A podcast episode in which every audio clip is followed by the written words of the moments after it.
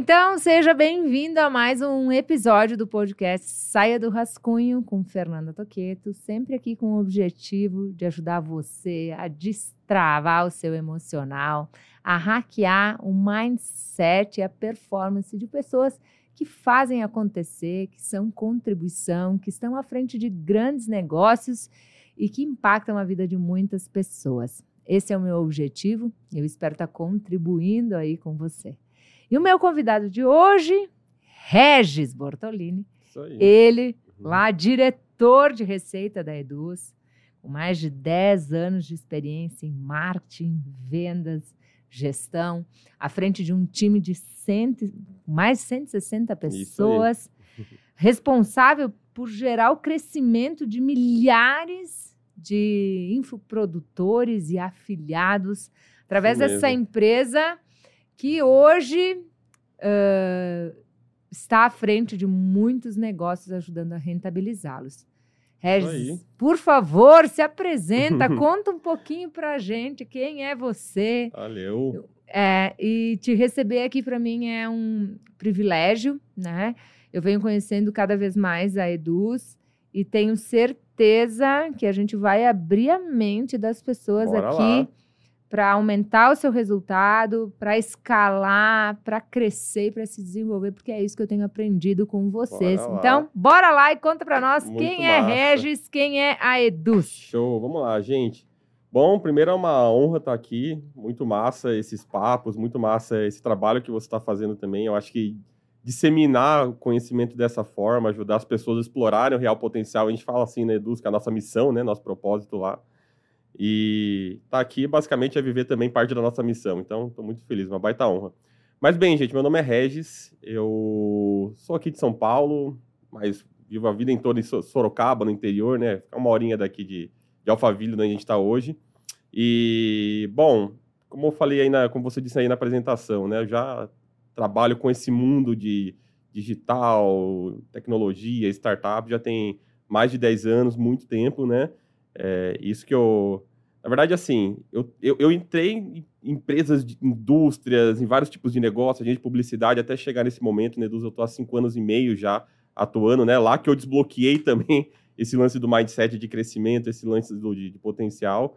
E hoje eu estou à frente aí desse time que basicamente a gente olha, cuida de centenas de milhares de, de produtores, de afiliados, enfim, de toda a galera que, que usa o digital como forma de rentabilizar o negócio, esse mundo de infoproduto, né? E a Eduz, basicamente, é um ecossistema de vendas online, né? Eu costumo chamar e categorizar assim, é até difícil para a gente mesmo categorizar de tanta coisa que a gente faz, né?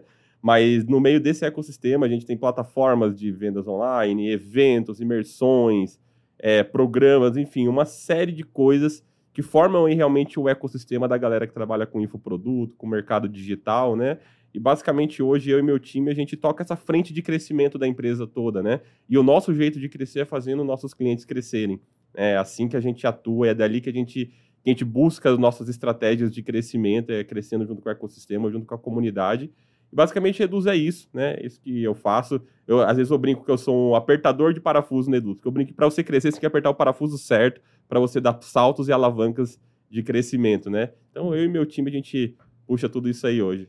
E eu não posso deixar de agradecer né, a Eduz que está abrindo as portas para aí. receber o meu projeto Titânio, para a gente ajudar os empreendedores que estão comigo, Isso aí. conectados comigo, a crescerem. Então, a gente vai ter uma imersão animal, um dia muito especial lá na Eduz. Eu tenho certeza que vai ser histórico na vida das pessoas que estão Isso aí. conectadas com o projeto. Quero te agradecer. Aí. Mas vamos lá na fonte, onde Bora tudo lá. começou. Bom, como que o negócio da Eduz começou, né? E é onde eu, eu me encontrei no meio dessa jornada, né? A Eduz, ela nasceu como um marketplace de cursos online. Não era uma plataforma em si que você publicava seu curso, usava o pagamento, entrega, esse tipo de coisa.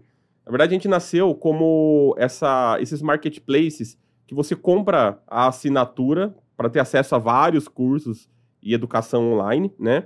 Só que a gente vendia isso, esse- esse acesso ao marketplace em uns cartõezinhos, tipo esses da Netflix, do Google Play, Google Play que ficam na, no caixa de supermercado. Então o cara comprava esse cartãozinho, desbloqueava o acesso e, continu, e con- consumia cursos online, certificações, esse tipo de coisa. Só que a gente descobriu em três meses que a gente já estava falindo, né? Em três meses de operação, a gente descobriu que esse negócio não ia dar certo, porque basicamente o nosso modelo de distribuição, nossos canais de vendas, eles eram via venda direta, então esses cartões ficavam em lanchonetes, ficavam em pequenos mercados, né? A gente achava que democratizando o acesso a isso, a galera ia poder consumir e ia dar tudo certo. Mas por que, que a gente descobriu que a gente quebrou com três meses? Porque os distribuidores, né, eles não recompravam esses cartões, né? A gente descobriu que ninguém comprava educação em boteco, basicamente é isso, né? Uhum. O cara colocava o, o totem do cigarro na frente do totem da Eduz, dos cartõezinhos, e ele não recomprava, né? Então acabava o estoque dos cartões, ninguém recomprava nada. Então os lanchonetes, os bares, os mercadinhos que vendiam aquilo, eles não recompravam. Se você não tem recompra, você não tem negócio, né? Até porque, assim, o, o, o crescimento, ele vem de você trazer clientes adequados para o perfil do seu produto, do seu negócio. Esses clientes, eles vão ter uma satisfação alta, uma retenção alta e vão indicar mais gente. Então, a recompra aumenta o crescimento, né? Como a gente descobriu que não ia ter recompra, os distribuidores não iam continuar oferecendo aquilo, a gente descobriu que quebrou em três meses de operação, né?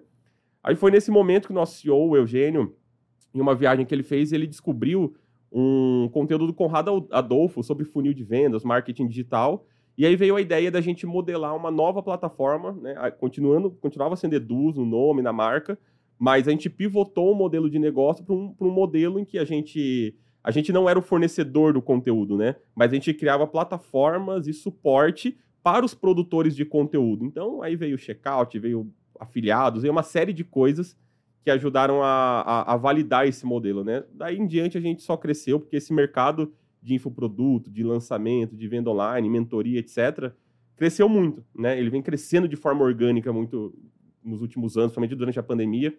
E aí a gente vem surfando essa onda, vem aproveitando essa onda, gerando produto, serviço para atender essa galera. E nesse novo modelo deu muito certo, né? Então, essa é, essa é a jornada, essa é, é a jornada da Eduz. Mas eu Exatamente. queria um pouquinho antes uhum. entender qual é a tua jornada, Exatamente. onde tudo começou com você, assim, Legal. assim, sempre nessa área, uhum. sempre com esse foco de marketing, é de vendas. Lá na origem, família, adolescente. Quem Massa. é esse cara que está aqui sentado legal, na minha frente? Legal. Bom, eu tenho uma história também que foi bem desafiadora desde o início, né? Eu nasci aqui em São Paulo, né? Com um ano de idade, eu fui morar no Piauí com, com, com, os meus avós, né, maternos. Então eu fiquei lá até acho que os sete anos de idade, né? Quando meu pai me importou de volta para São Paulo, eu fui morar com eles em, em Sorocaba, né? Que é aqui perto, que eu falei, eu moro lá desde sempre, né? E assim, minha mãe, ela sempre foi dona de casa, né? Agora, somente, ela trabalhou sempre é, auxiliar administrativa em algumas empresas menores, mas ela sempre foi dona de casa, né? Meu pai, policial militar desde sempre, né? Então aquela formação um pouco mais uhum. padrão, uhum. rotina, esse tipo de coisa, né? E assim, eu, eu sempre digo que a minha vida ela sempre foi muito normal, para uhum. parar para pensar, né? Os saltos de crescimento eu tive justamente de pequenos momentos que eu vim tendo na minha vida e pequenos desafios que realmente me fizeram explorar outros caminhos que, cara, é, é, é, nem eu imaginava, né, que, seria, que seriam possíveis. Então, cara, fiz minha faculdade de publicidade, né, trabalhei em indústria, trabalhei em agência de publicidade, né, sempre tive muita certeza do que eu queria e do que eu não queria. Isso é uma coisa que estava muito claro para mim, né, e até eu chegar no momento que eu consegui entrar num negócio, né, que realmente eu conseguia explorar um pouco mais do meu lado empreendedor, mesmo estando em outro CNPJ, né? Não necessariamente no meu. E aí que a coisa começou a deslanchar, né? Mas eu sempre vi nesse mundo do marketing, no mundo das vendas, no mundo da gestão, uma forma de usar das minhas habilidades, usar dos meus perfis comportamentais, esse tipo de coisa, para gerar alavancas de crescimento cada vez maiores, né? E aí, nesse mercado de infoprodutos e dentro da Eduz, foi onde eu consegui encontrar a maior parte dessas alavancas e também me permitir crescer muito, né? Antes disso, é, é, é muito engraçado, porque as empresas, os negócios que eu passei, eu sempre tive muita clareza do que eu estava trazendo de bagagem, de princípios que foram criados, que meio que são meus guardrails, né, meus limites em relação a, a, a onde eu entro, onde eu não entro. E eu também descobri exatamente onde eu não queria estar, né? Então, uma vez eu trabalhei, por exemplo, numa agência de publicidade, o clima era muito legal lá dentro, mas eu atendia clientes, eu era um cara, um executivo de contas, né? Então eu atendia clientes, eu me relacionava com clientes que eu falava, cara, no final dos dias, apesar de eu não gostar de estar fazendo isso, eu sei que isso é um faz parte da jornada.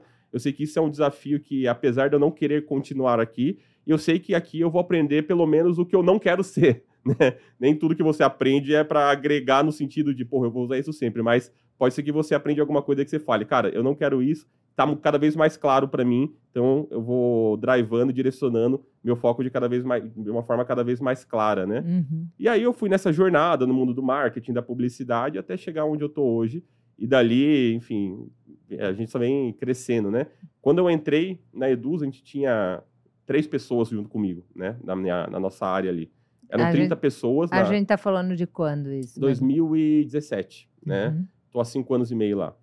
É, eu entrei na empresa, tinham três pessoas que trabalhavam junto comigo, a empresa em si tinha na casa das 30 pessoas, né?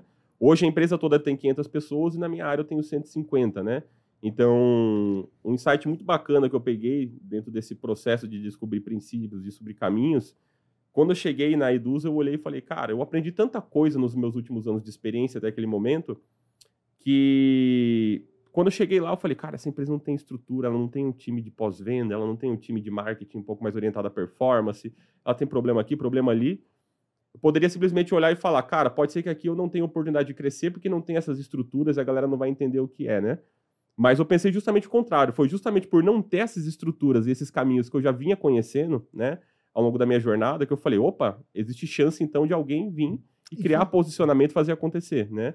E eu sempre fiz isso em todos os lugares que eu passei, seja na faculdade, seja em casa com a família, seja nas empresas que eu passei. E eu, e eu acho que isso são, são os verdadeiros pontos de crescimento, as alavancas que eu vim descobrindo no meio do caminho, né? Aonde tem problemas, claro, que você pode resolver e gerar valor, seja na sua carreira, seja com o seu cliente, seja se você é um empreendedor com a, o seu time, com a liderança, enfim, seja onde for, né? Uhum. Você falou sobre princípios. É, é para mim é o que fundamenta, é o que sustenta.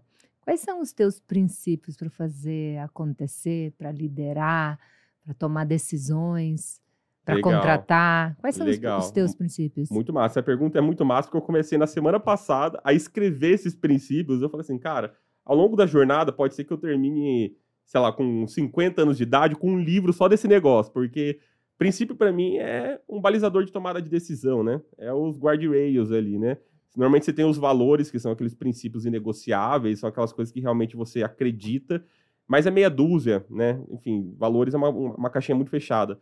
Mas princípios são, uma, são vários aprendizados que você vem tendo e você vai definindo limites ali em relação àquilo, né? Mas coisas que eu trago desde o início da minha carreira, desde do, putz, da minha faculdade, do, do de tudo, do, dos momentos que eu passei, né? É, coisas como, por exemplo, né, relacionamento você tem que criar além do networking. Que que eu, eu até coloco isso no, nas minhas bios, assim, quando eu coloco, né? cara, é, você tem que se aprofundar com as pessoas, você tem que fazer negócio pela pessoa e não simplesmente pelo deal ali que você está transacionando, né? Normalmente, relacionamentos transacionais, que são só por negócio, eles costumam durar pouquíssimo, pouquíssimo tempo, né? E um outro princípio que eu tenho é ter foco no longo prazo, né? Então, sobrevive quem prioriza o longo prazo, né? E quando você prioriza o longo prazo, você descobre, de novo, os parafusos corretos para você apertar ao longo da jornada que vão gerar saltos de crescimento, que vão gerar é, é, maior valor para todo mundo, mas você não consegue criar relacionamento só nessa ideia de network frio, putz, você conhece o cara ali só pelo interesse e esse tipo de coisa, sem você se aprofundar. Então, se você quer priorizar o longo prazo, você tem que se aprofundar com as pessoas, você tem que entender das pessoas, você tem que saber relevar, saber ser resiliente o tempo inteiro. E eu sempre usei isso com muita, muita força desde o dia 1, né? Eu nunca tratei, por exemplo, fornecedores como fornecedores, nunca tratei clientes como simplesmente clientes. Eu tenho amigos, eu tenho parceiros, eu gosto de me aprofundar na vida das pessoas que eu me relaciono. E isso fez com que todos os lugares que eu passasse até hoje, né? Hoje eu encontro pessoas, por exemplo, que há seis anos atrás, de alguma maneira eu troquei valor com elas, eu ajudei elas no que elas precisavam de fato, sem interesse nenhum. Simplesmente pela, pela pela autenticidade de você estar no ambiente que você quer contribuir. E hoje eu reencontro essas pessoas em um outro estágio da vida e que hoje elas me ajudam, hoje elas lembram desse momento. Então, se se aprofundar nos relacionamentos, eu acho que é um princípio que eu carrego o tempo inteiro e é não tratar as pessoas pela mera transação ali que você quer ter de acordos, mas sim pelo fato de você querer se aprofundar, querer ajudar de fato, né? Isso é uma das coisas que eu carrego muito. Esse lance de priorizar a longo prazo é uma das coisas que eu carrego muito, né? Então, se você tem clareza de onde você quer chegar, você tem que ter clareza também dos aprendizados positivos e negativos que você tem que ter até aquele momento, né? Então, longo prazo é um lugar que, para mim, é, é, é, inegociável, assim, né? Eu nunca paro para trocar o longo prazo por um estímulo de, de oportunidade momentânea, né? E isso vem se validando cada vez mais. Eu recebi, venho recebendo propostas desde sempre que eu percebo que são coisas de curto prazo, é, é, tiro curto, né? Não é aquilo que vai sustentar aquele objetivo final que você quer chegar. Então, ter clareza inteligência emocional para seguir no caminho é muito importante. Então, priorizar o longo prazo é, é uma delas, né? Então, quando eu falo de relacionamentos profundos, quando eu falo de longo prazo, né? É, quando eu falo sobre, vamos pegar um outro exemplo, é, foco no resultado, também é uma coisa que eu sempre olhei e levo isso para todas as pessoas que eu me relaciono, né? Então, principalmente no mundo mais corporativo, executivo, você percebe que tem muito aquilo que a gente chama de gato gordo, né? Aqueles caras que ficam só, cara, fazendo coisas nem sabe para quê, para quem, né? Então, independente da área que você tá, independente do momento que você se encontra, cara, se você tiver um foco no resultado ali daquilo que você está colocando, daquilo que você está fazendo, a tendência é que você consiga sempre extrair valor, né? Uhum. Pequenas vitórias ao longo do caminho. Então, uhum. isso você só consegue quando você olha resultado, quando você olha para que que você está fazendo e para quem, né? Então, não é só perder tempo, né? Não é só você chegar de manhã na sua empresa, esperar das 6 horas da tarde para você ir embora, se iludir com alguma coisa à noite lá e no outro dia continuar esperando o final de semana, né? Uhum. Você tem que ter essa satisfação no meio do caminho, né? Os princípios para você, eles são guias. São guias. Eu anotei isso. aqui. É Relações além do networking, isso. seja profundo. Né? Exatamente. É, você, eu uso uma frase que é você nem imagina a uma mão de quem você está quando você cultiva uma boa relação. Exatamente. De ser interessante antes de ser interesseiro, né? Exatamente. né? E você colocou o longo prazo, né, essa intensidade e o interesse nas pessoas. Eu acho isso, é isso fundamental e importantíssimo para as nossas relações. Você falou que os valores eh, embalados, né, é, eles podem não ter uh, tanto impacto, mas você valoriza o que na hora de trazer alguém para o time, na hora de tomar uma decisão de parceria, na hora Perfeito. de treinar? O que, que tem valor para você? Perfeito, perfeito. Olha só, eu costumo dizer que normalmente pessoas problemas me atraem. É, pessoas, é muito louco. Problemas me atraem. Eu gosto muito desse negócio, porque assim, normalmente as pessoas problemas, né, que eu falo, são aquelas pessoas que têm mais posicionamento, que têm um senso crítico mais apurado, não são pessoas mornas, né? Uhum. E normalmente quando o cara tá numa posição de liderança, se ele é muito inseguro, ele tende só a trazer gente fraca para perto dele. Uhum. E isso não faz ninguém crescer. Não faz nem o líder, não faz o cliente, às vezes, que você está se relacionando, não faz o seu liderado, enfim, não faz ninguém crescer.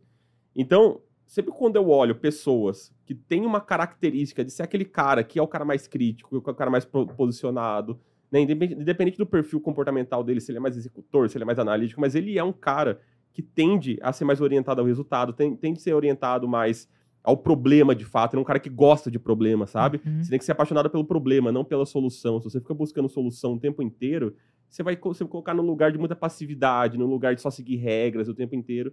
E eu acho que você não transcende assim, né? Eu acho que as pessoas certas são aquelas pessoas que conseguem se provocar o tempo inteiro em relação aos problemas. São as pessoas que vê que o negócio está torto ali, cara, ele vai querer arrumar, independente se é função dele ou não.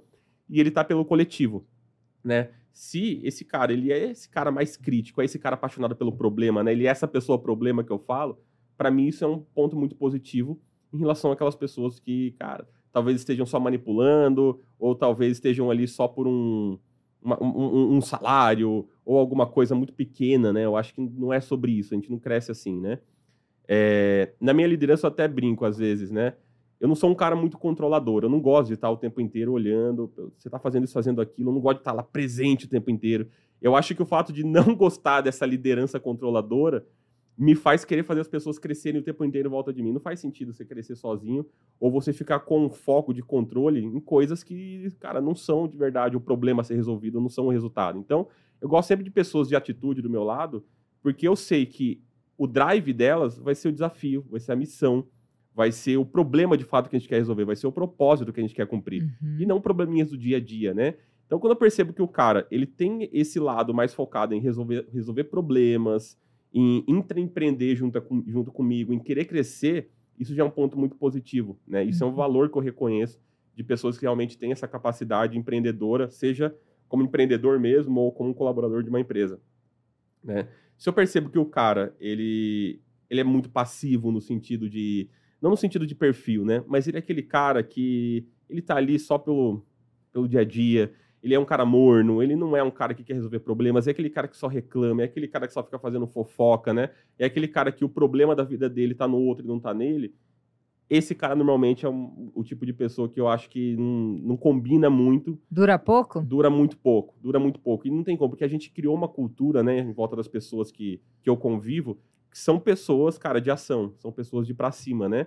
E normalmente quando a pessoa chega, né, e não tem esse perfil, ele não consegue, né? Simplesmente não se adapta, não está no momento, e aí não, não faz sentido, né? Então, assim, eu diria que essas características, elas ajudam a atrair as pessoas que eu gosto de ter perto, ajudam a, a, a construir uma liderança mais servidora, né? Então, se eu entendo que o cara tem atitude, cara, a minha mentoria com esse cara, o meu acompanhamento com esse cara, é muito mais em relação a, a, a, ao lugar que a gente quer chegar junto, né? É, é menos ficar resolvendo probleminhas comportamentais, vícios, esse tipo de problema do dia a dia, e mais como que eu desafio esse cara a, a sobressair, né? Se eu vejo esse, esse, essas características numa entrevista, por exemplo, numa conversa, num negócio que a gente faça, eu já entendo que com certeza vai dar muito bom, né? Porque o cara vai entregar sempre o 110% não porque eu pedi, mas porque eu sei que ele está compromissado com, com a entrega ali.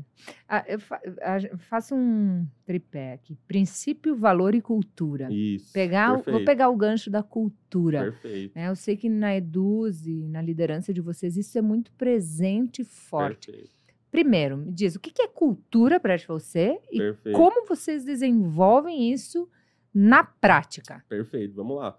Cultura, né, uma definição prática que é bem by the book, é, é aquilo que as pessoas fazem quando ninguém está olhando. De forma bem resumida, é isso. Né? Aquilo que as pessoas fazem quando ninguém está olhando. Então, cultura, eles são esses, esses drives, esses direcionamentos invisíveis, né? É o como a pessoa se comporta sem necessariamente ter alguém lá monitorando, controlando. Então, uhum. cultura é isso. E como que você desenvolve cultura, né? Porque eu costumo costumo dizer que até pouco tempo atrás, nos desafios de crescimento que a gente vinha passando, a gente não tinha uma estrutura de empresa muito sólida, a gente não tinha umas lideranças muito sêniores, a gente não tinha processos, a gente não tinha produtos muito robustos, mas a gente tinha uma cultura muito forte. E a cultura muito forte faz com que o nível de engajamento seja absurdo. Independente de quão experiente a pessoa seja, independente de como você está preparado, se a cultura é forte, as pessoas vão agir e reagir com base naquele direcionamento, com base naquela mesma visão, né?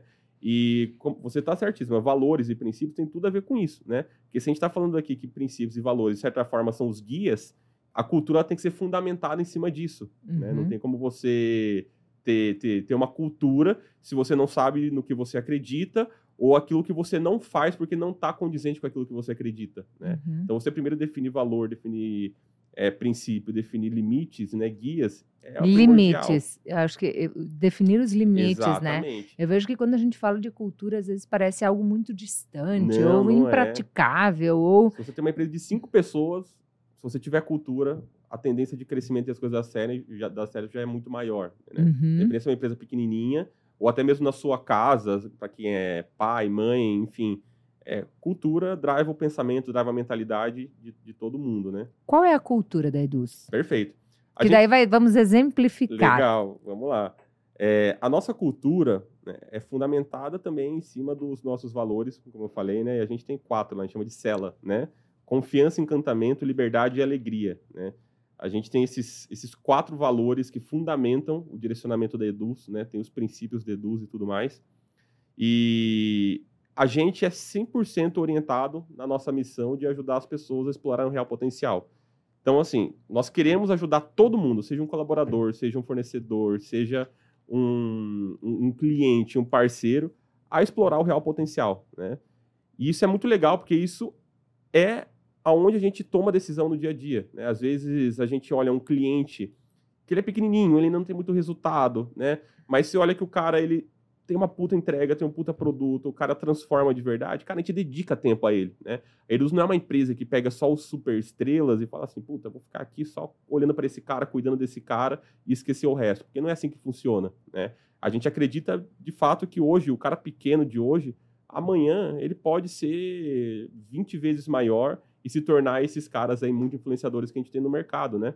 Então, a base da nossa cultura é pensar em torno desses, desses valores que eu falei e sempre com esse direcionamento de como que a gente explora de fato o potencial de alguém, porque às vezes nem o cara sabe onde ele pode chegar e normalmente ninguém sabe, porque tá todo mundo chegando é, em cima de crenças, né, de família e tudo mais, que o cara nunca foi, nunca foi desafiado, né? Como eu falei, eu vim de uma criação muito normal, para parar pensar, né? A minha história é muito normal, meu pai cara, policial militar, né? Minha mãe, todo mundo muito dedicado na minha educação. Minha mãe virava 5 horas da madrugada comigo. Cara, todo mundo muito dedicado. Mas eu sempre fui um cara normal, fiz faculdade, trabalhei desde cedo normal. Quando eu entrei em um ambiente, que aquele ambiente me propiciou um nível de desafio que, cara, nem eu, eu sabia que eu era capaz, eu desbloqueei coisas dentro de mim que, porra, talvez um executivo de 50 anos de empresa não tenha passado por tantos desafios e tomadas de decisão tão complexas quanto eu e minha equipe passamos hoje, uhum. né? Desafios complexos que impactam milhões de, de, reais, milhões de pessoas, e ainda assim a gente passa. Então, tudo isso vem pela cultura de você apostar nas pessoas, né? É, o desafio que a gente vem passando agora é o seguinte: é, como a gente foca muito nesse lance de autonomia, de investir nas pessoas, automaticamente você tem um nível de liberdade, um nível de, de de autogestão muito grande, né?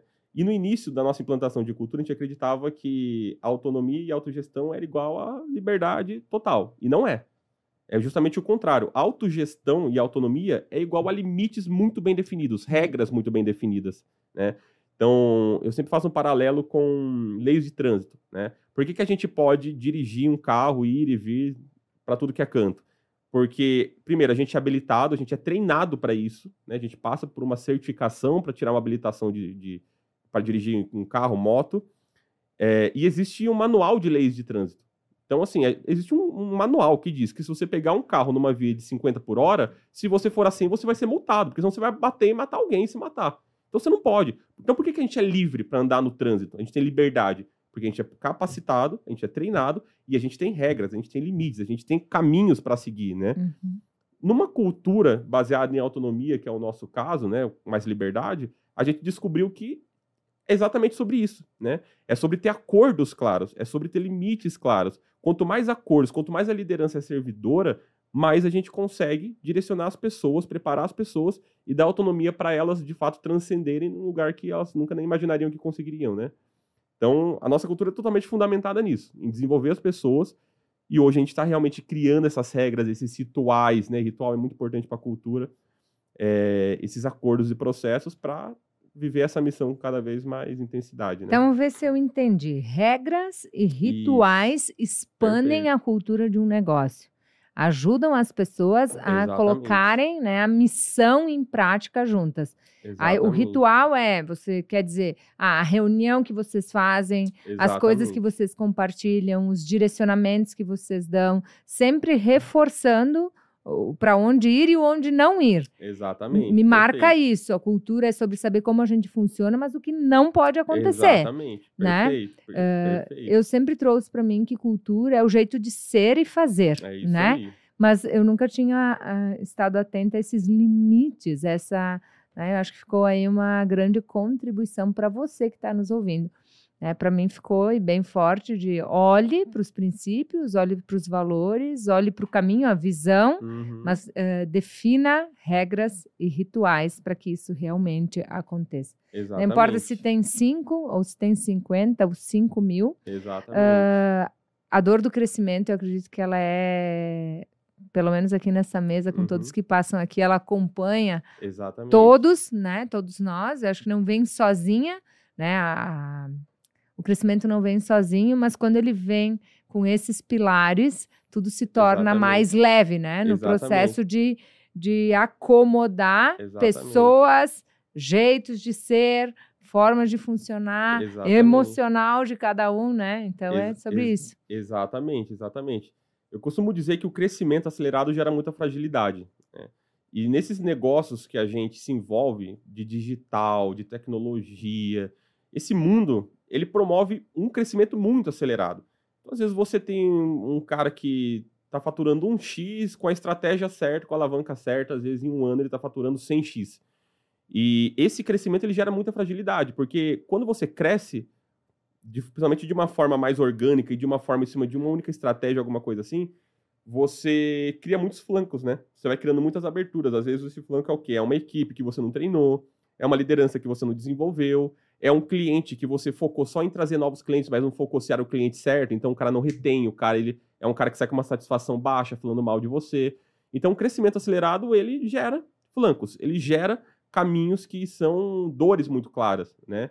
É, e como que a gente vem pavimentando depois desse caminho, depois que a gente cresce? Porque não dá para deixar de crescer, né? Se a empresa não está crescendo, ela está morrendo, isso é um fato. Agora, o fato é que também essas dores vão surgir cada vez mais. Se você entender esses caminhos, você vai apertar o parafuso correto, né? Como eu falei, eu sou apertador de parafuso, eu gero crescimento, vejo qual foi o, o problema que eu deixei para trás, aí a gente fala, legal, esse problema foi o quê? A liderança? Tá bom, foco agora três meses, desenvolver liderança. Pau. Pau, vamos. Foco agora é o quê? É o produto que não está sustentando? Vamos lá para o produto. Uhum. Realmente, o crescimento ele gera essa fragilidade, né? Às vezes, é, é, tem até uma frase que eu sempre digo que as vendas estão quebrando a sua empresa, que é justamente para causar esse impacto, porque às vezes a gente só pensa em vender, vender, trazer cliente novo, esse tipo de coisa, e é justamente isso que pode fazer com que seu negócio tenha uma fragilidade gigantesca, né? E os negócios, assim como a Eduz, a gente descobriu que faliu lá no meio do caminho, é, os negócios que crescem, eles também quebram, né? Só que o negócio que quebra porque cresceu muito, ele quebra levando a reputação junto. Porque ele quebra normalmente por um problema de produto, um problema de cliente, um problema de marca, né? Um problema de N coisas que são estruturais que a reputação vai embora. Se você quebra sem reputação, você não levanta mais. Agora, se você não está conseguindo crescer porque você não está vendendo, é fácil. Você descobre uma estratégia, um canal, você mexe no produto e cresce, tá tudo certo. Isso é uma coisa mais fácil que tem. Agora, você quebrar porque você não teve qualidade, enfim, nem, nenhuma estrutura para dar conta daquilo, leva a reputação. Aí você não levanta mais, né? Uhum. A frase é, repete a frase. Venda. As vendas podem estar quebrando a sua empresa. As vendas podem estar quebrando a sua empresa. Eu nunca tinha escutado essa frase.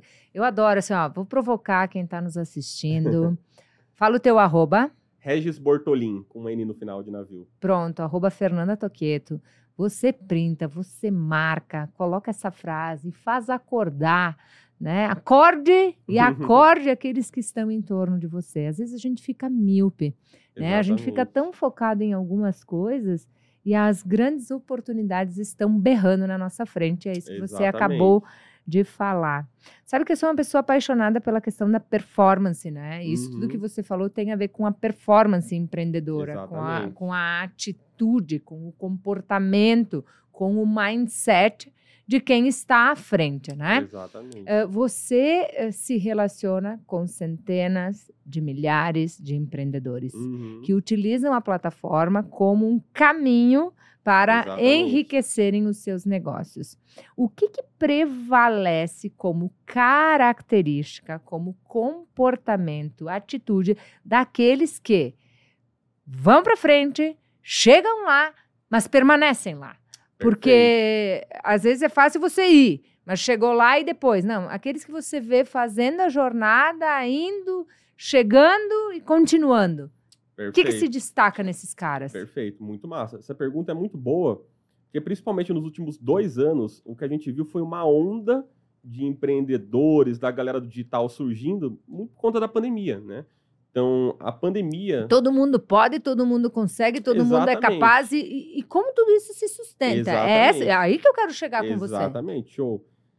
Para responder essa pergunta, o que, que é legal a gente saber? Normalmente, a porta de entrada nesse mundo é através de alguém que cria algum produto, uma mentoria, alguma coisa assim, que ensina outras pessoas a criarem seus produtos digitais. Normalmente é assim. Então, o cara ele é de qualquer nicho, ele, sei lá, ele trabalha com culinária e aí ele vê que alguém está ensinando ele a criar um produto digital, vender, fazer tráfego, essas coisas.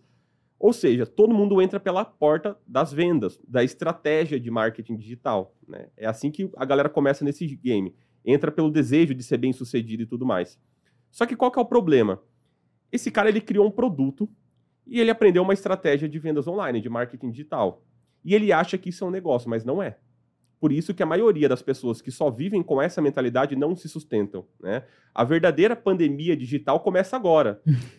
começa agora, que são das pessoas que cresceram há dois anos atrás, porque o digital empurrou elas, elas estressaram uma única estratégia, uma única estratégia, um único produto, e agora elas estão caindo, não estão crescendo, não estão conseguindo se sustentar e não sabem por quê. Mas o porquê é isso? Eles cresceram justamente em cima de pequenas estratégias, táticas que não se sustentam mais, né? Então, é...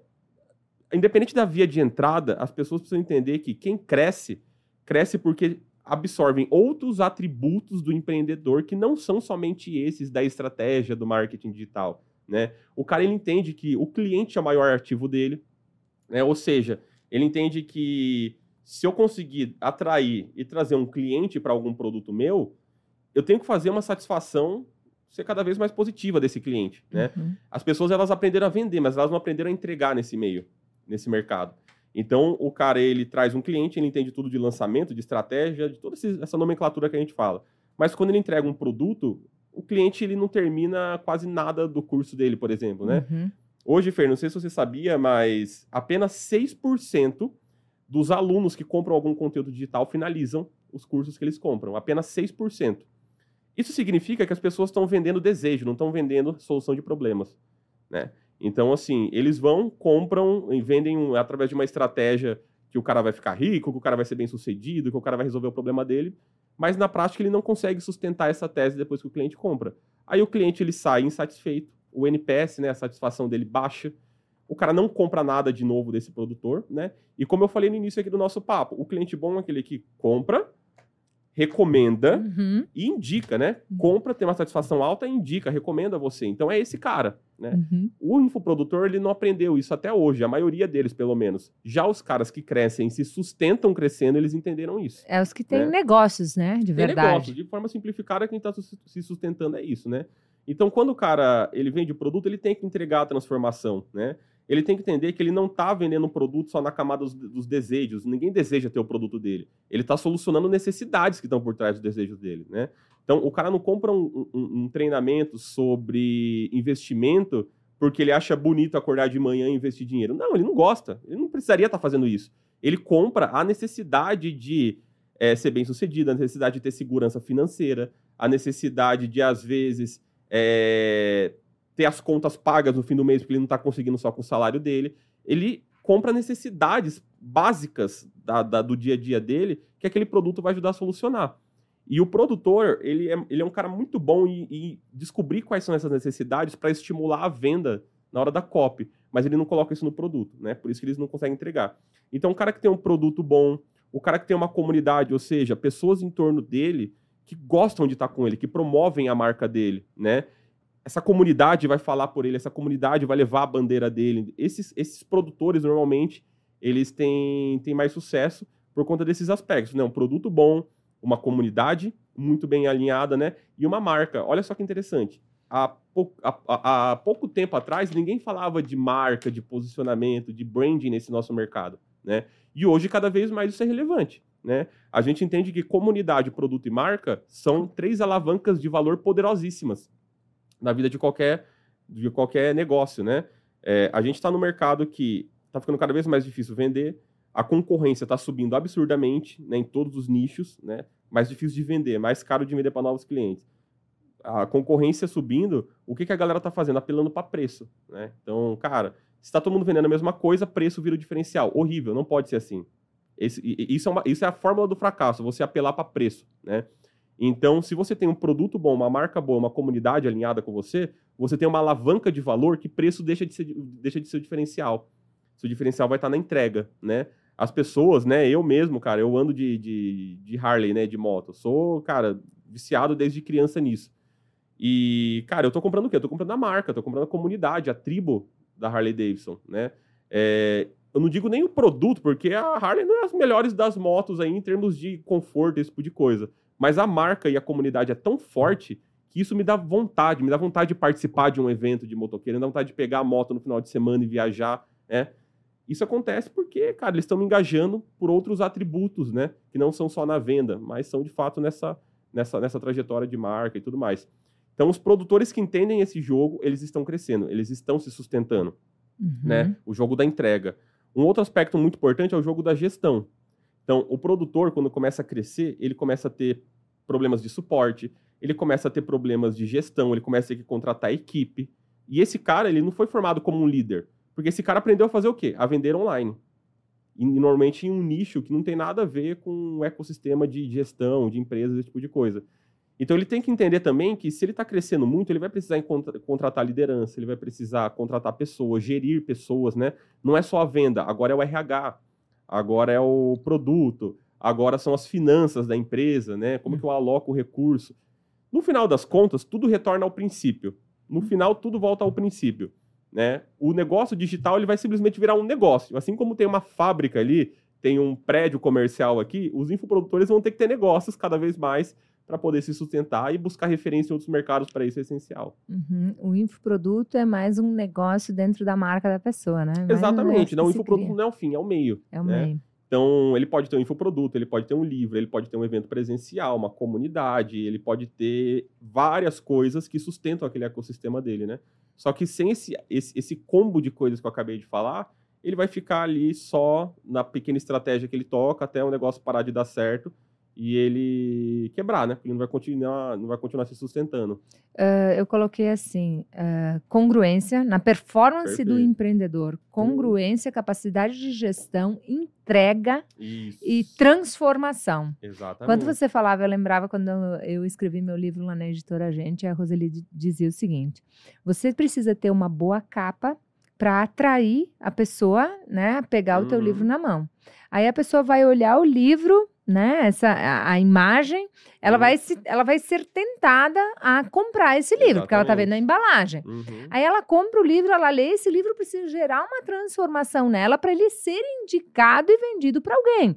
Aí você está fazendo todo o circuito de a embalagem, a, que você falou, né? A marca, o produto e, e gera uma comunidade de pessoas que estão sendo influenciadas por essa transformação que gera o livro e ele começa e ele se mantém no mercado. Ele pode até Exatamente. ser um best-seller, mas ele vira o que é o desejo de um grande autor, o long seller, né? Quando você de fato impacta.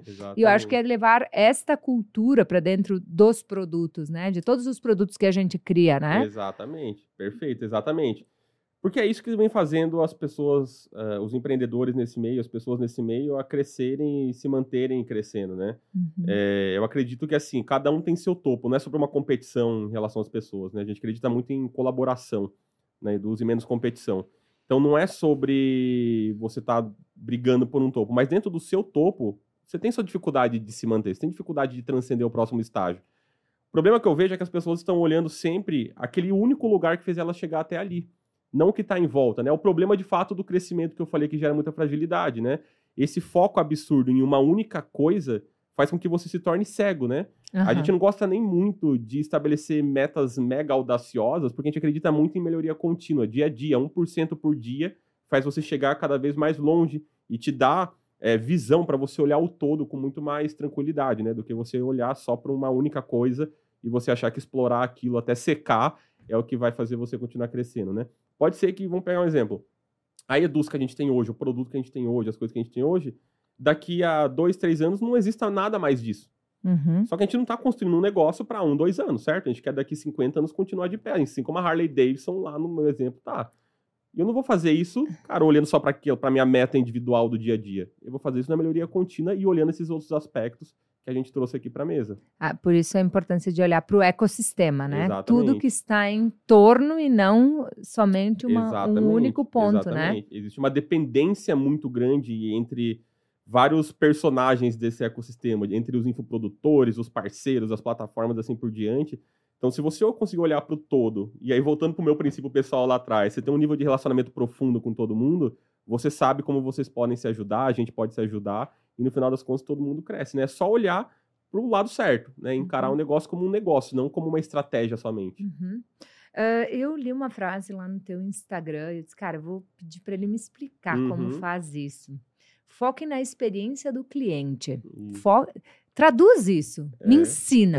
Como? É aquela frase lá, né? O, quando você foca na experiência do cliente, o cliente se torna o seu maior vendedor. Né? Quando você foca na experiência, o cliente se torna o seu maior vendedor. Me dá um É, exemplo. Legal. O lance é assim. Eu trouxe aqui um exemplo da Harley Davidson, certo? Uhum. A Harley Davidson não está aqui, mas se alguém está me assistindo, eu, como cliente da Harley Davidson, vendi essa ideia para alguém. E se alguém aqui tem alguma algum desejo por esse ecossistema da Harley Davidson, o cara já está comprando a ideia, se identificando comigo, sem a Harley Davidson ter vindo aqui e, e para o cara vender uma moto, por exemplo. Uhum. Por que, que isso acontece? Porque a Harley Davidson é uma marca que foca em experiência. Uhum. Por que, que isso acontece com a Disney? Porque a Disney foca em experiência. Por que, que isso acontece com a Eduz? Porque a Eduz foca em experiência, né? Para você ter ideia, dentro do- do- dos meus times lá, eu tenho estruturas de aquisição de clientes, marketing, gerentes de conta, etc. Tem várias pessoas de negócio ali comigo. Mas eu não tenho nenhuma estratégia muito consistente de captação de cliente com vendedor, prospecção, esse tipo de coisa. Porque a gente foca tanto em experiência que o volume de novos clientes que vem para a gente através de clientes que já estão com a gente fidelizados é muito grande. Eles recomendam, eles trazem outras pessoas. Mas isso é porque a gente foca na experiência, né? E quando a gente fala de experiência do cliente, basicamente a gente está falando de um alinhamento eterno entre a expectativa que você gera na oferta e a entrega que você, que você faz. Então, basicamente, se você está vendendo um produto, um serviço, uma ideia para alguém, o que você está fazendo nada mais é do que gerando expectativas naquela pessoa. Seja como for a tática ali de, de, de conversão, a tática de, de venda que você faça, você está gerando expectativa, né? Uhum. Você está gerando expectativa em cima de valor do seu produto, da sua comunidade, do seu produto, é, do preço, por exemplo. Você está gerando expectativas. Se você não entrega essas expectativas assim que o seu cliente toma a decisão de trocar valor com você, te remunerar por isso, o que, que você faz? Você quebrou a experiência. Uhum. Se você quebrou a experiência, você perdeu a identificação, você tem um cliente detrator e você não vai conseguir trazer nada mais dele, muito menos de quem tiver em volta dele, né? Uma pessoa satisfeita normalmente vai te indicar para uma, duas pessoas. Uma pessoa insatisfeita vai te indicar para dez. Se indicar mal, né? Vai Indicar falar mal. mal de você para dez pessoas. Uhum. Então, focar na experiência gera isso, gera sempre um alinhamento de expectativas com seus clientes, com as pessoas que você se relaciona. E a partir desse alinhamento, dessa entrega de expectativas geradas, o cara vai te recomendar naturalmente, né? Assim como eu faço com a Harley Davidson, com a Disney, com várias marcas que eu admiro, né? E, e vamos lá, né? Assim como nós estamos fazendo com o produto, né? Com o Serviço Exatamente. Titânio, que é o meu grupo de Exatamente. empreendedores, que a gente poderia trazer os CEOs e uh, os líderes da Eduz Aham. para compartilharem o seu conhecimento, a informação, Uhum. mas não, nós vamos levá-los até a sede, Exatamente. eles vão viver a sede. Me lembro muito uma experiência É que eu isso fiz aí. no Vale do Silício, que eu sempre pensava, eu vou replicar um dia no Brasil isso. Aham. Eu vou fazer com vocês. É a experiência, superar a Perfeito. expectativa, é fazer a pessoa sentir aquilo. Exatamente. É, e aí, a própria Eduz, por si só, né? Eu ia. Te- Vou ter essa oportunidade de ir com mais pessoas, mas pelo que eu acompanho, tudo lá ah, remete à experiência, né? Experiência e A vivência, exatamente. o encantamento, a- todo esse Exatamente. desdobramento, né? Exatamente. E é óbvio, tudo tem um custo, né? E aí você tem produtos para todos os tipos de experiência, né? Exatamente. Eu acho que isso é desafiador, né, também, porque não adianta você gerar tantas experiências, mas ah, aí é aquela frase que você falou lá no da, da venda não tá dando conta e você Exata- quebrar o teu negócio. Exatamente. Você Né? Então, linha. é, é sobre isso, né? Que experiência você quer ter, que investimento Exatamente. você vai fazer, que retorno você vai. Exatamente. E, o, e a experiência, né? Eu, eu costumo dizer que existe uma pirâmide da experiência do encantamento, né? Que a gente usa muito na Eduz isso. Ela tem três fases, desde a base ao topo, né? A primeira fase é o quê? Você surpreender com base nas necessidades básicas que você está tá oferecendo para o seu cliente. Então, não adianta você querer gerar encantamento e experiência querendo surpreender com coisas megalomaníacas o tempo inteiro. Vamos pegar um exemplo. Às vezes a gente olha uma empresa que tem um nível de experiência altíssimo, sei lá, o Nubank. O Nubank é uma empresa que o tempo inteiro o cara do suporte faz uma cartinha à mão para mandar quando algum cliente tem problema. Eles têm um puta nível de encantamento alto, é incrível. Só que na realidade do empreendedor, principalmente o empreendedor pequeno, ele não consegue ficar o tempo inteiro surpreendendo, fazendo esse tipo de coisa. Mas você pode gerar encantamento, você pode gerar experiência, fazendo o quê? Entregando a necessidade básica, entendendo que o seu produto ele está a, a, a, a favor de servir a necessidade básica dos seus clientes, né? Então, começa gerando experiência assim. Prometeu, entrega. Ponto. Prometeu que o seu produto ele faz o, o seu cliente a ganhar. É um curso, por exemplo, que ajuda seu cliente a ganhar mil reais por mês? Faz seu cliente ganhar mil reais por mês. Não tenta surpreender com uma qualidade de vídeo, um negócio mega. Se o cara não faz mil reais por mês com o produto. Essa é a base, a, a básica, né? Aí, depois dessa bah, base. Agora tem que botar um bar aqui, porque às vezes a pessoa pensa que a experiência é só.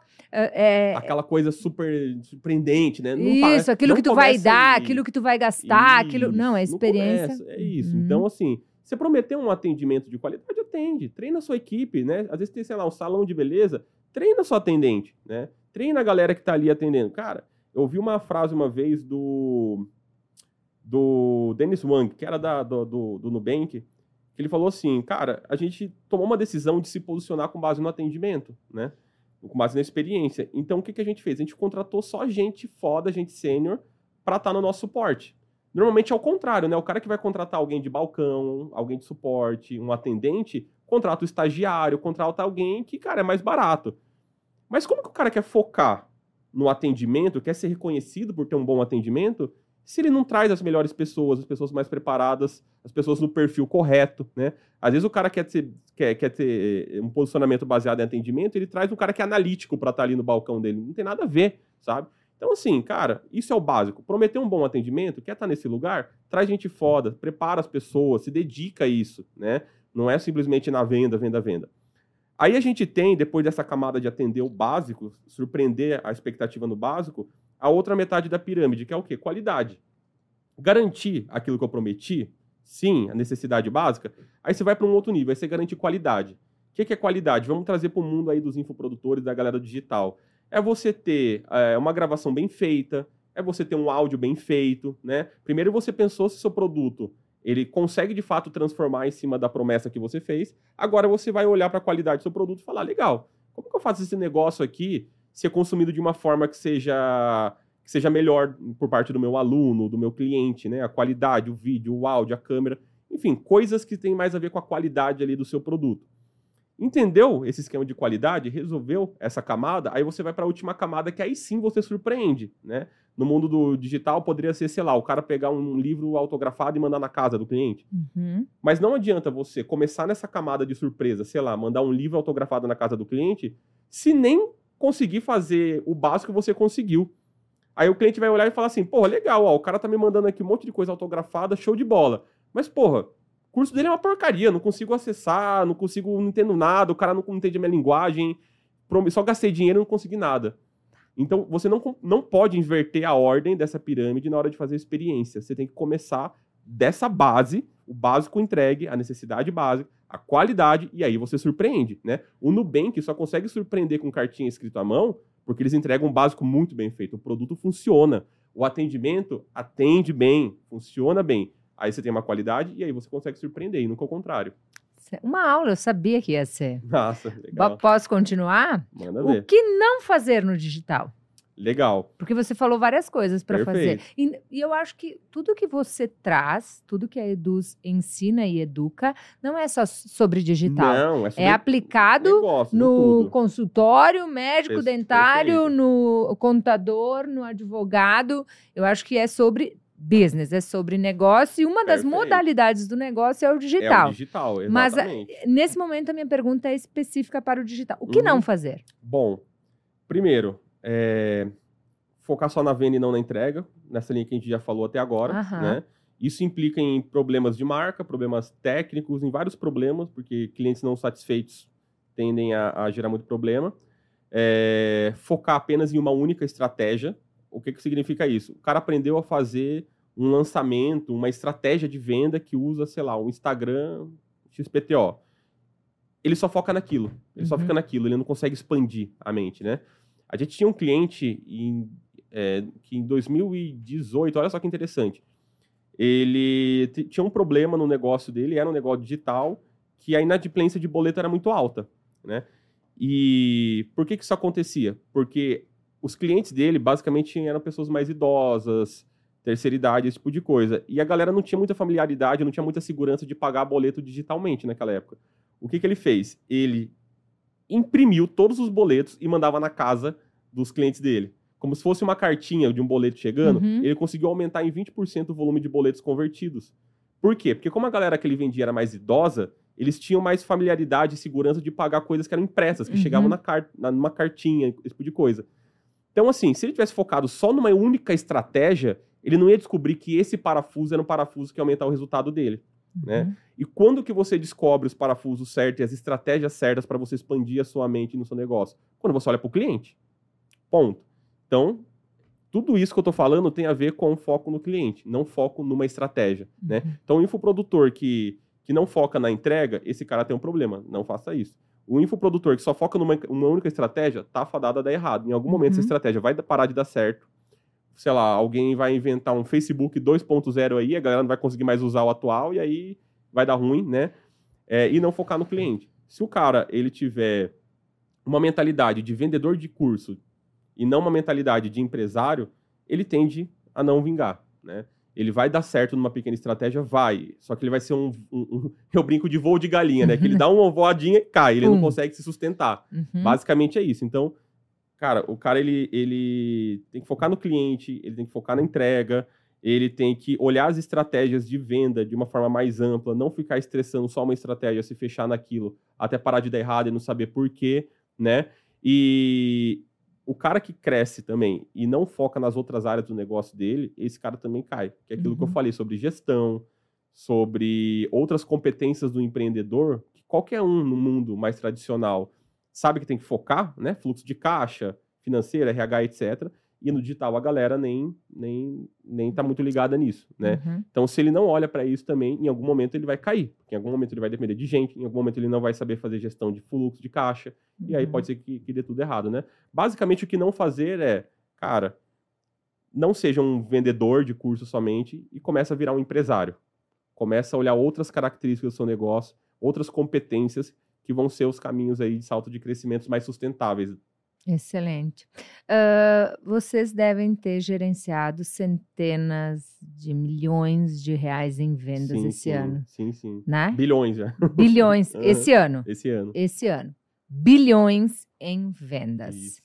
Ah, uma estratégia que você ensinou, treinou, orientou essas pessoas que estão conectadas com a Eduz, porque eu imagino que você treine Sim, né? sim. Você treina, você orienta, você é fonte não só de intermediação, mas de preparação para que aconteça todo esse resultado. Perfeito. Uma estratégia que tu pode colocar na mesa agora, que quem está nos assistindo, nos ouvindo, pode olhar para dentro do seu negócio e pensar, cara, como eu lido com isso? Como eu Uhum. aplico isso? Como isso faz parte? Será que eu tenho mesmo a presença disso no meu negócio? O que, que tu tem para nos ensinar? Perfeito.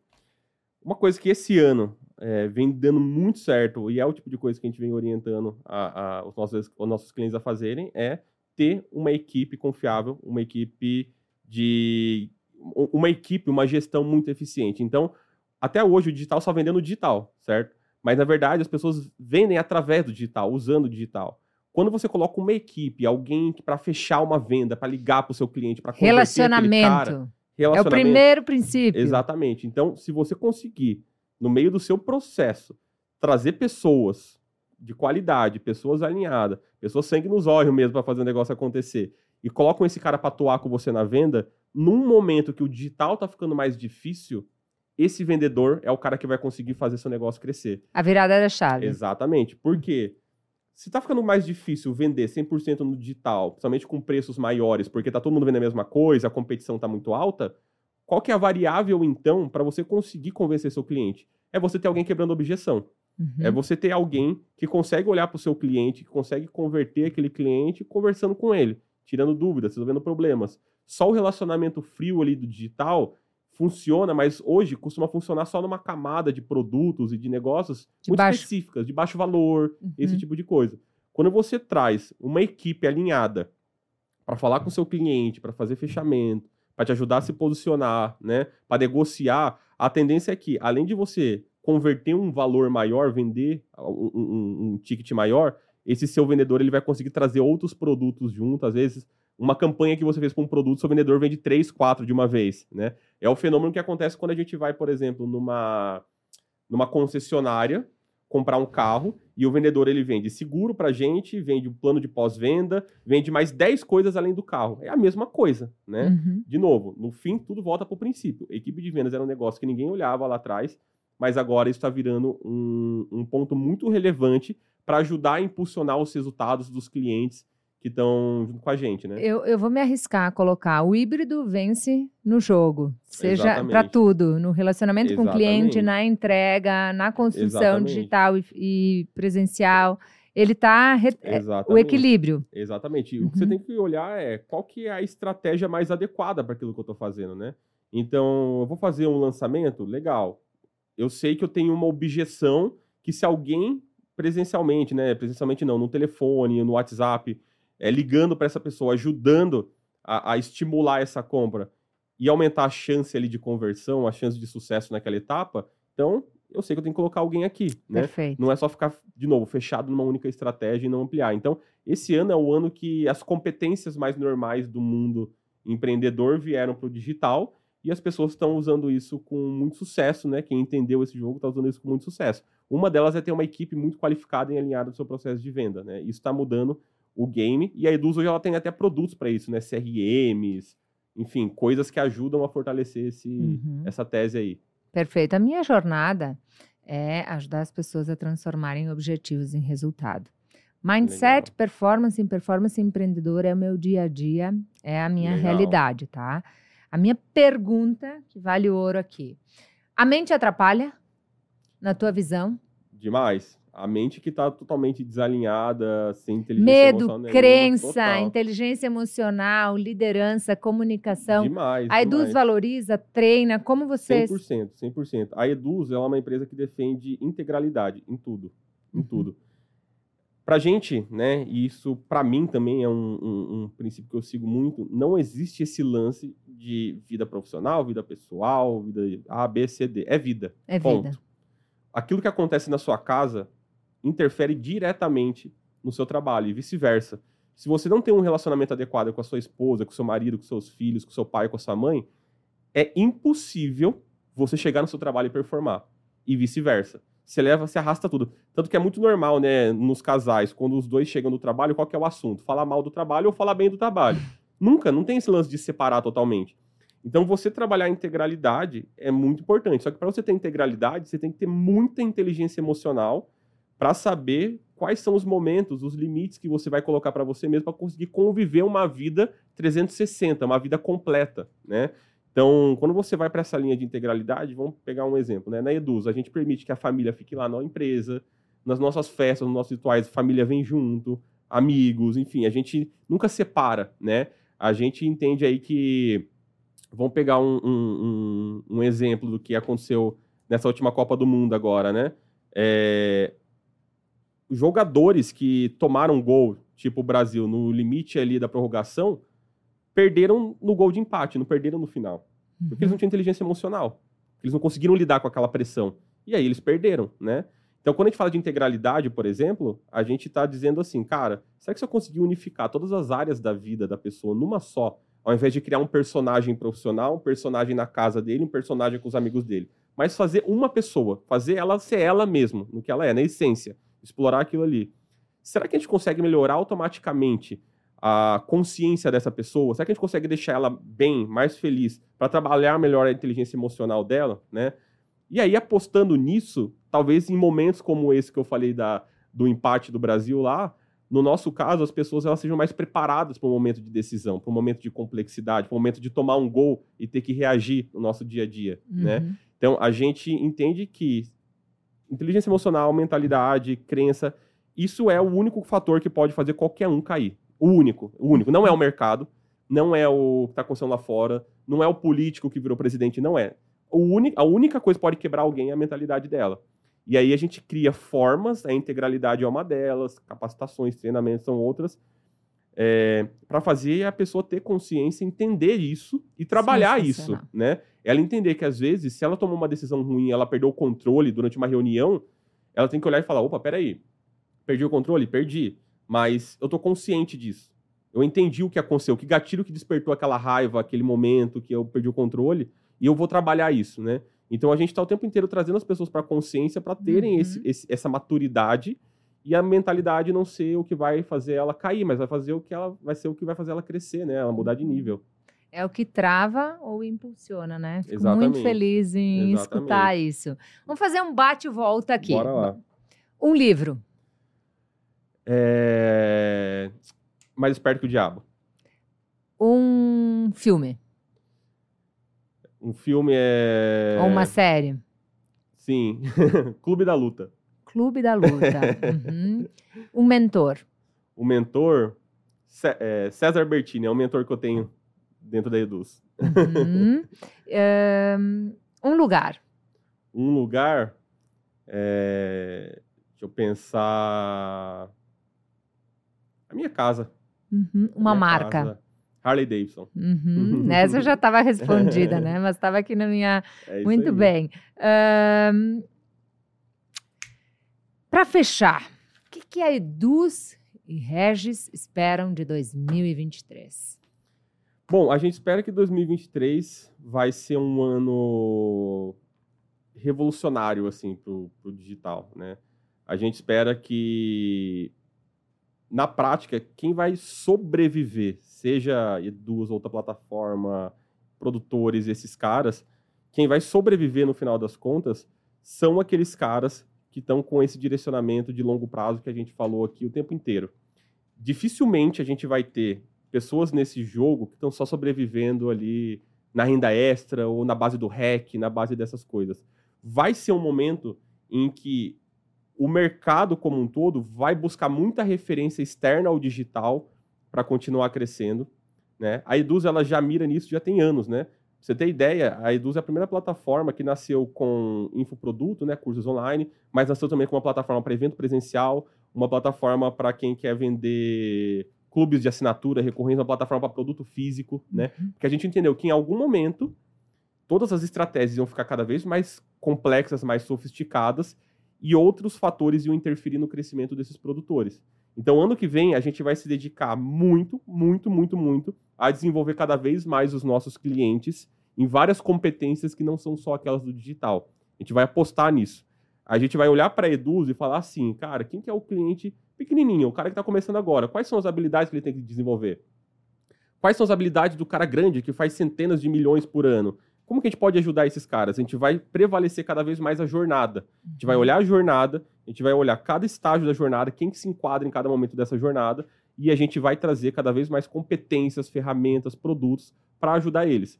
Só que essas competências, ferramentas e produtos não são somente aquelas que a gente está vendo que já existem, né? Não é Uhum. só é, é, Você é está ficar falando olhando na para isso. personificação das Exato. coisas. A Uhum. Eduz ela vai sair do mar vermelho, ela não vai ficar competindo preço, ela não vai ficar competindo é, cliente sobre que não está alinhado com nossa visão e ela vai olhar para valor cada vez mais. A gente vai trazer o que é valor pela nossa experiência do lado de fora do digital e vai trazer isso para o nosso mundo para ajudar os nossos clientes a continuarem crescendo e se desenvolvendo cada vez mais. Muito bom. Gente, imagina o mapa mental desse podcast, hein? Regis, muito, muito obrigada. Que aula, quanto aprendizado, quanto insight. Fica aí, eu vou deixar para você também aqui um guia que eu desenvolvi para planejar o seu 2023, exclusivo desenvolvido agora. Não sei em que momento você vai assistir esse episódio, mas vai ajudar você a lapidar também o seu planejamento, caso venha baixar em um outro momento.